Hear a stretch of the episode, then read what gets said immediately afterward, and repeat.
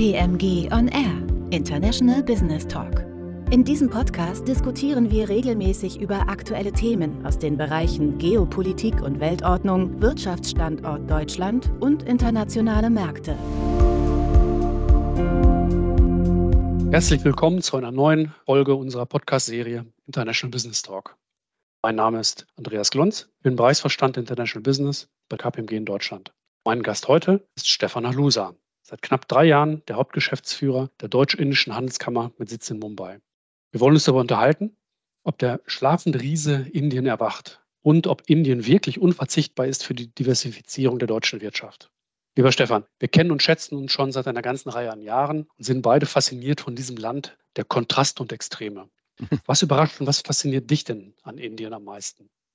Ja, lieber Andreas, erstmal natürlich ganz herzlichen Dank für die Einladung für das Gespräch heute. Ich freue mich natürlich, mich mit dir über Indien unterhalten zu können. Ja, was fasziniert mich an Indien Es sind wahrscheinlich genau die Gegensätze, die du gerade angesprochen hast. Ich glaube, man liest es überall und immer wieder, dass Indien eben ein Land der kulturellen Vielfalt ist, der sprachlichen Vielfalt ist, der geografischen Vielfalt ist. Es gibt alles von Sandstränden, tropischen Stränden bis hin zum Himalaya. Und trotzdem, wenn man dann erstmal wirklich vor Ort ist und das alles sieht, erwischt dann das noch mal mit einer ganz anderen Kraft, als wenn man davon liest. Also die diese Gegensätze ist, glaube ich, das, was Indien so faszinierend macht.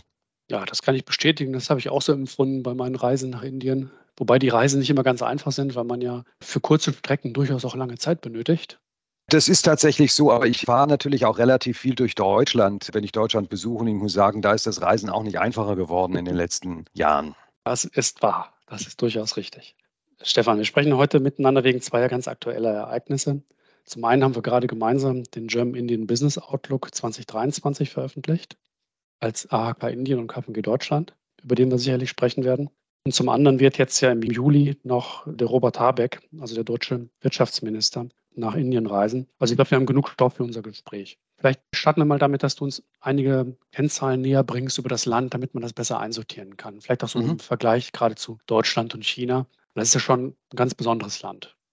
Ja, sehr gerne mache ich das. natürlich liegt der Vergleich zu China immer sehr nahe. Und ich denke, das ist auch eine Zahl, die am meisten eigentlich durch die Presse gegangen ist in diesem Jahr, nämlich dass Indien in diesem Jahr tatsächlich China als bevölkerungsreichstes Land der Erde abgelöst hat mit jetzt 1,4, über 1,4 Milliarden Einwohnern. Und durch das weitergehende Bevölkerungswachstum wird natürlich der Abstand in den nächsten Jahren noch größer werden. Ich glaube, das ist einfach mal was, was man sich mal vor Augen führen muss. Vor allem aber auch die Altersstruktur in Indien, die natürlich eine ganz andere ist. Also das Durchschnittsalter Durchschnittsalter liegt in Indien, glaube ich, bei etwa 28 Jahren, in China bei etwa 38 Jahren und in Deutschland mittlerweile bei fast 48 Jahren. Und das macht natürlich auch einen Teil der wirtschaftlichen Dynamik, die man hier überall spürt, deutlich, dass es einfach eine jüngere und konsumfreudigere Bevölkerung ist. Und dementsprechend hat Indien ja auch im letzten Jahr Großbritannien als fünftgrößte Volkswirtschaft der Erde abgelöst, wächst weiter mit ungefähr 6, 7 Prozent. Letztes Jahr waren es 7,2 Prozent. Das heißt, es ist eigentlich auch nur noch eine Frage der Zeit, bis Indien Deutschland und dann auch Japan Japan überholen wird. Also man geht davon aus, dass spätestens 2030 tatsächlich Indien dann die drittgrößte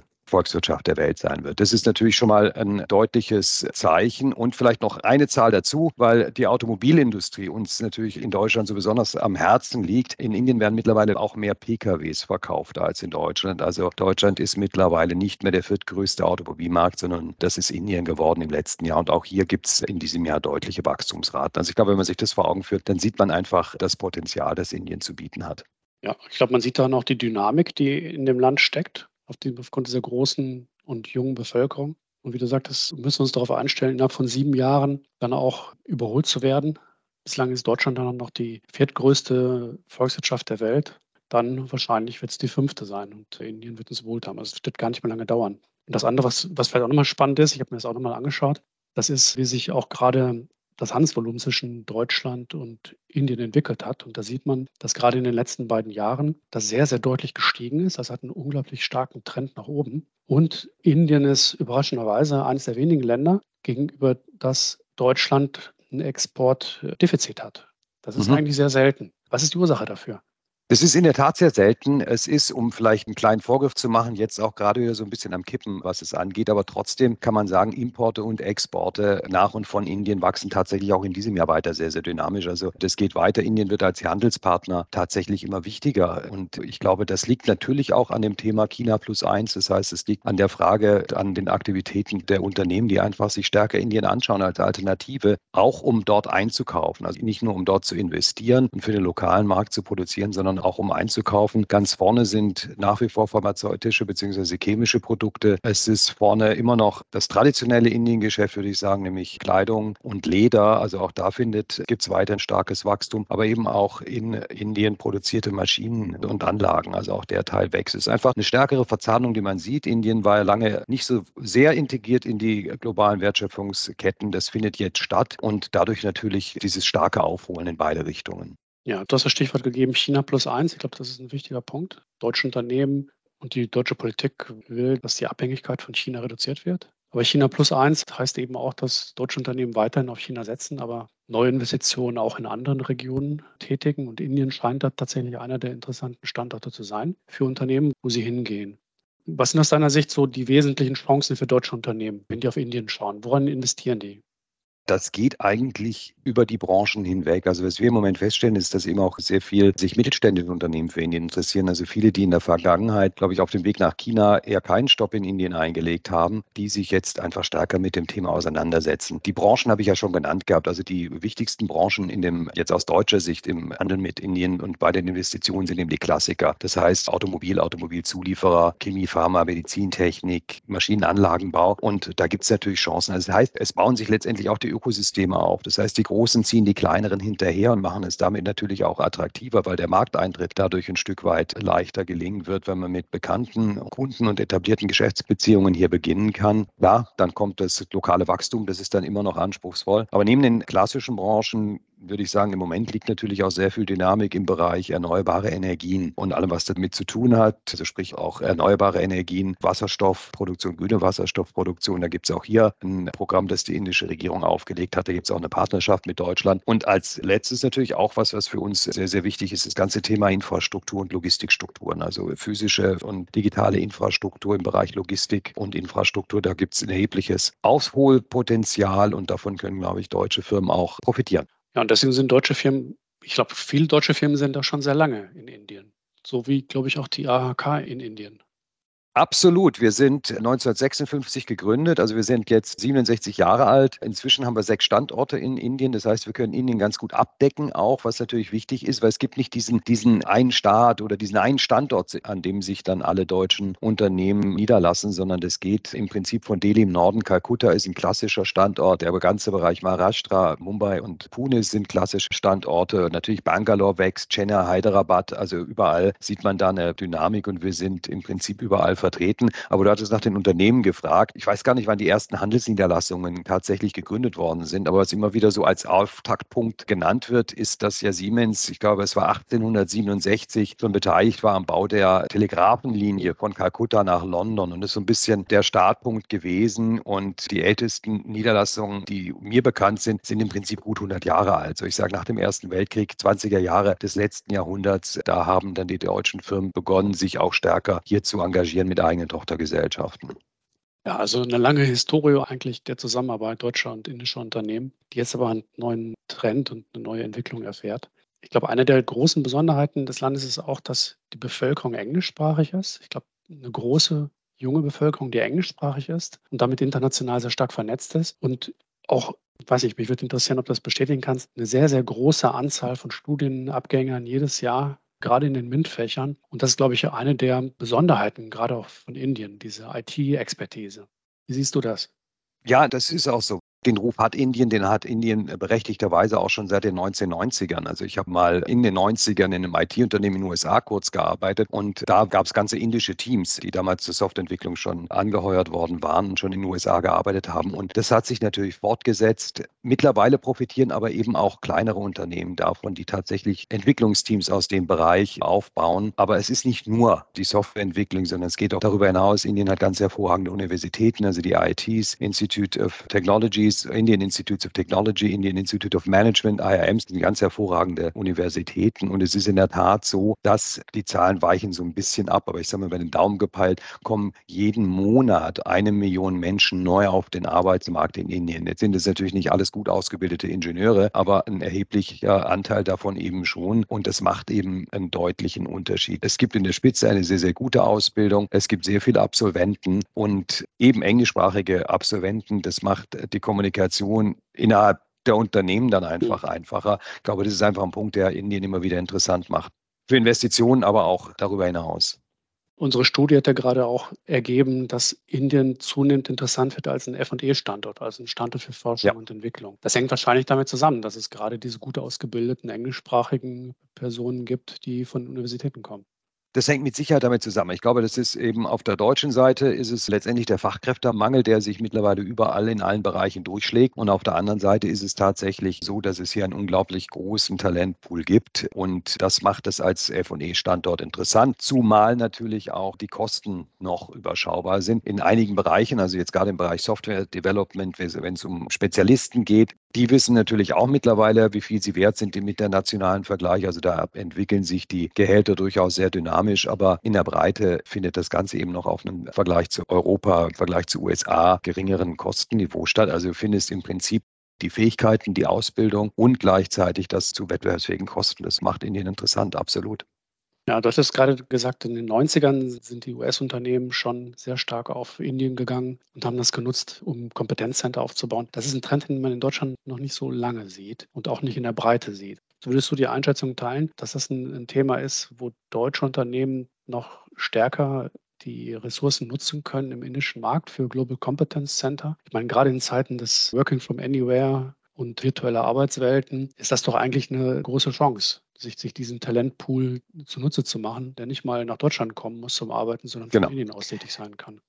Genau, das sehe ich genauso. Deswegen nehmen wir auch in vielen Gesprächen wahr. Also die Firmen fangen erstmal an, Unternehmen, die sich mit Indien jetzt auseinandersetzen, zu sagen, okay, was kann ich denn machen im Bereich Investitionen, Handel? Und wir versuchen eben da auch zu sagen, geht doch einen Schritt weiter. Ich meine, es gibt tatsächlich bestimmte Befähigungen, die wir in Deutschland kaum noch finden, beziehungsweise eben horrenden Kosten, sag ich. Aber das eigentliche Problem ist ja tatsächlich, dass es die gar nicht in der Zahl gibt, wie wir sie brauchen. Dann sagen wir, ihr braucht die Leute ja nicht nach Deutschland zu holen. Und ich glaube, das wird noch nicht ausreichen. Es gibt viele Firmen, aber das sind im Wesentlichen die Großen, die das heute manchmal die großen Automobilhersteller, die sind hier, die sind hier mit 10.000 Entwicklern und Ingenieuren und mehr. Also die machen das schon sehr, sehr lange. Vorreiter ist natürlich auch hier SAP, die seit 25 Jahren in Indien tätig sind und jetzt gerade einen neuen Campus, glaube ich, bauen für 15.000 Mitarbeitern. Also das sind natürlich schon Größenordnungen. Da schlackern wir, glaube ich, so ein bisschen mit den Ohren. Wichtig ist aber, dass die Unternehmen sehen und deswegen versuchen wir das auch immer hinzubringen, zu sagen, das ist auch in viel kleineren Dimensionen möglich. Wir haben Mitgliedsunternehmen, die haben wirklich angefangen und fangen jetzt an mit 10, 15 Mitarbeitenden hier und sagen, die binden sie jetzt in globale Entwicklungsprojekte ein. Und das ist wichtig. Man muss natürlich auch in Deutschland letztendlich den Wechsel finden, zu sagen, wir kommunizieren jetzt auf Englisch. Das ist Voraussetzung, weil deutschsprachige Softwareentwickler, das ist in der Größenordnung nicht zu erwarten. Die gibt es nicht, aber Deutschland ist ja auch ein sehr internationales Land. Und also meine Wahrnehmung zumindest aus der Wirtschaft ist, dass jeder wirklich Englisch spricht. Und ich verrate auch kein Geheimnis, wenn ich sage, selbst wir als KPMG haben mehrere Zehntausend Mitarbeiter in Bangalore, ja. die uns zuarbeiten auf globalen Projekten, so wie das die ganze Branche tatsächlich auch macht. Also von daher ist das aus meiner Wahrnehmung etwas, womit sich deutsche Unternehmen noch viel stärker befassen können, was, was eine große Chance darstellt. Aber lass uns nicht nur über Chancen sprechen. Ich glaube, wenn man über Indien spricht, dann denkt man auch immer sehr schnell auch über Herausforderungen am Standort. Und da kommen einem solche Begriffe in den Sinn wie hohe Bürokratie, komplexe föderale Strukturen zwischen den einzelnen Regionen Indiens, auch Infrastrukturmängel. Welche Ratschläge hast du denn für Unternehmen, die erwägen, in den Fuß zu fassen? Wie sollten die da am besten mit umgehen? Ja, sie sollten sich vor allem sehr, sehr genau erkundigen. Ich glaube, das ist der wesentliche Tipp gleich zu Beginn, weil es ist halt einfach so, du hast es gesagt, Indien ist komplex. Das ist die Faszination, aber die Faszination kommt natürlich auch mit gewissen Nachteilen. Es ist eben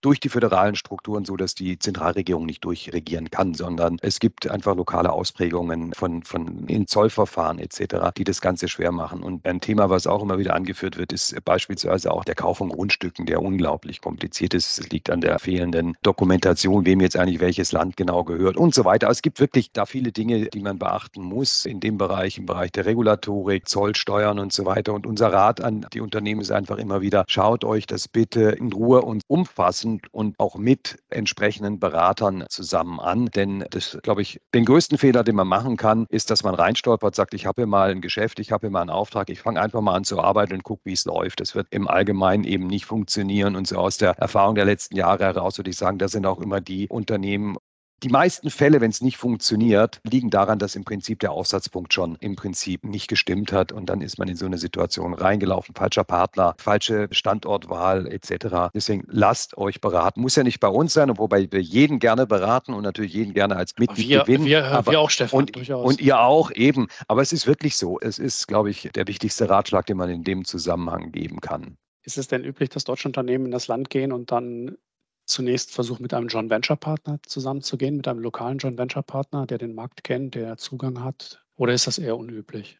Es wird immer wieder angeschaut und ich glaube als Option zumindest evaluiert, aber die meisten Firmen gehen dann doch lieber mit einer 100% Gesellschaft dann rein und sagen, dann habe ich es in der Hand. Das ist, glaube ich, in anderen asiatischen Ländern nicht groß anders. Der kulturelle Unterschied mit einem Partner, der ist halt einfach teilweise sehr, sehr stark. Aber das hängt letztendlich ein Stück weit von der Branche ab, auch was der richtige Weg rein ist. Also ich persönlich würde mir auch eine Joint Venture Option immer anschauen, aber man muss den Partner natürlich wirklich gut kennen und einschätzen können, bevor man sowas macht. Ja, dort ist noch das Stichwort gegeben als Herausforderung hohe Zölle und nicht tarifäre Handelshemmnisse. Jetzt ist es ja so, dass die Europäische Union und Indien kein Freihandelsabkommen haben. Aber das wird ja immer mal wieder behandelt und weiter diskutiert. Wie wichtig wäre denn aus deiner Sicht ein Freihandels- und Investitionsschutzabkommen? Und wie stehen die Chancen dafür, dass das kurzfristig umgesetzt wird? Gut, das sind natürlich gleich mehrere Fragen auf einmal. Also das Handelsabkommen und Investitionsschutzabkommen als solches wird auch von unseren Mitgliedern, von Unternehmen, auch dazu hatten wir Ende letzten, Anfang dieses Jahres eine Umfrage gemacht, als überragend wichtig eingeschätzt. Also ich glaube, 50 Prozent haben gesagt, das ist für uns sehr, sehr wichtig, dass es eins geben wird. 20 Prozent haben gesagt, das ist für uns wichtig. Also so viel zur Bedeutung. Die kann man, glaube ich, gar nicht hoch genug ansetzen, weil eben die Zölle in Indien deutlich höher liegen als in der umgekehrten Richtung. Ich habe jetzt die Zahlen nicht klar im Kopf, aber sie sind auf jeden Fall, ein Faktor drei im Schnitt sind die Zölle höher in Richtung Indien. Und insofern liegt uns natürlich daran, vor allem auch, weil ja Indien mit anderen wichtigen Partnern im südasiatischen Bereich entsprechende Abkommen abgeschlossen hat. Das heißt, dass die deutsche Industrie einfach und die europäische Industrie einfach im Nachteil, wenn es um die Handelsströme geht. Und deswegen ist es von überragender Bedeutung. Spielen natürlich die Themen, die du gesagt hast, eine Rolle. Es wird verhandelt. Es war jetzt, glaube ich, die fünfte Verhandlungsrunde. Man hört relativ wenig. Man hört gar nichts Konkretes, um es auch so zu sagen. Man hört relativ wenig aus den Verhandlungen selbst, außer dass sie in positiver und konstruktiver Atmosphäre stattfinden, dass auch schon eine Reihe von Themen abgearbeitet werden konnten, aber andere grundsätzlich Themen durchaus noch im Raum stehen. Ich habe, glaube ich, vor dem Kanzlerbesuch im Februar schon gesagt, ich bin skeptisch, was den Abschluss noch in diesem Jahr anbelangt. Und ich würde jetzt mal sagen, meine Skepsis ist nicht kleiner geworden in der Zwischenzeit.